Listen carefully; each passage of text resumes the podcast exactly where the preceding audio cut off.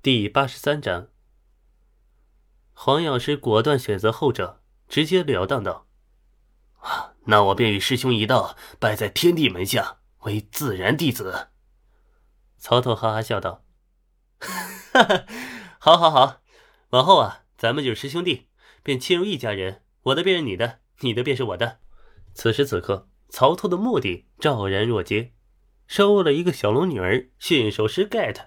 将来啊，武当派很有可能会多一个御兽堂。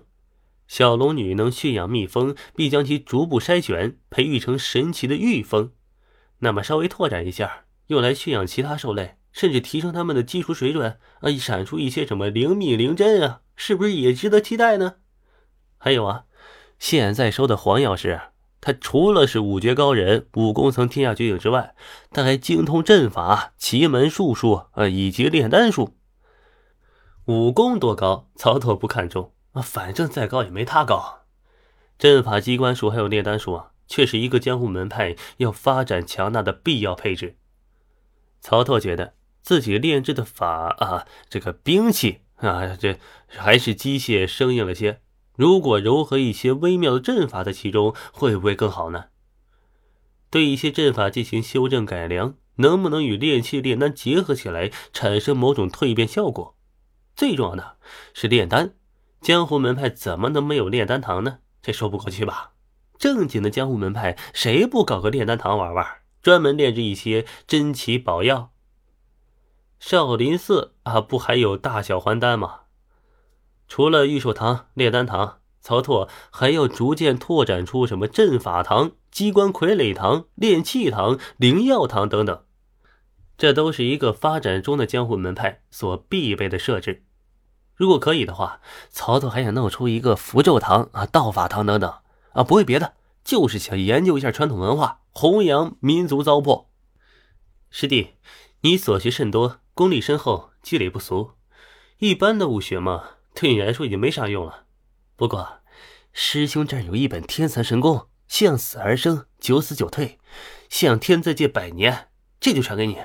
你要好生修行，莫要荒废了一身的志向和手段。曹操揽着黄药师，突然想到黄香在见面时，从辈分上来讲，应该喊他什么呀？不是曹操不想传最新编出的九死退真阳，完全是因为黄药师功力不够，担心他把握不住啊。天蚕神功足够了，危险性比九死退真阳要低不少，成功的率却要高很多。九死退真阳的出发点是打破世界限制，让基础力量飞升到另一个层次。为了这个目的，其他方面的状况呢都被暂时放弃了。黄药师尽管是老江湖，也被曹操的热情弄得有点感动。毕竟江湖上的门派呢，这九成九都是必周自珍，能够必死延生的内功心法，那是顶级的镇派绝学了。哪有一入门就大赠送的呀？等到跟着曹操入铜殿，得曹操口述了天蚕神功的各种机关要领以及其中的运功理念、行动要诀之后，便被震撼的不能自己了。这样的神功，这样的妙用啊，甚至已经脱离了大多数武功的层面了。这是道啊，而非术。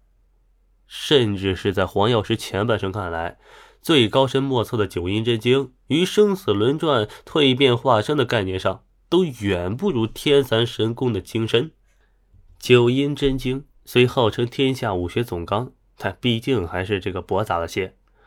黄山晚年为了报仇啊，实则是走岔了道的。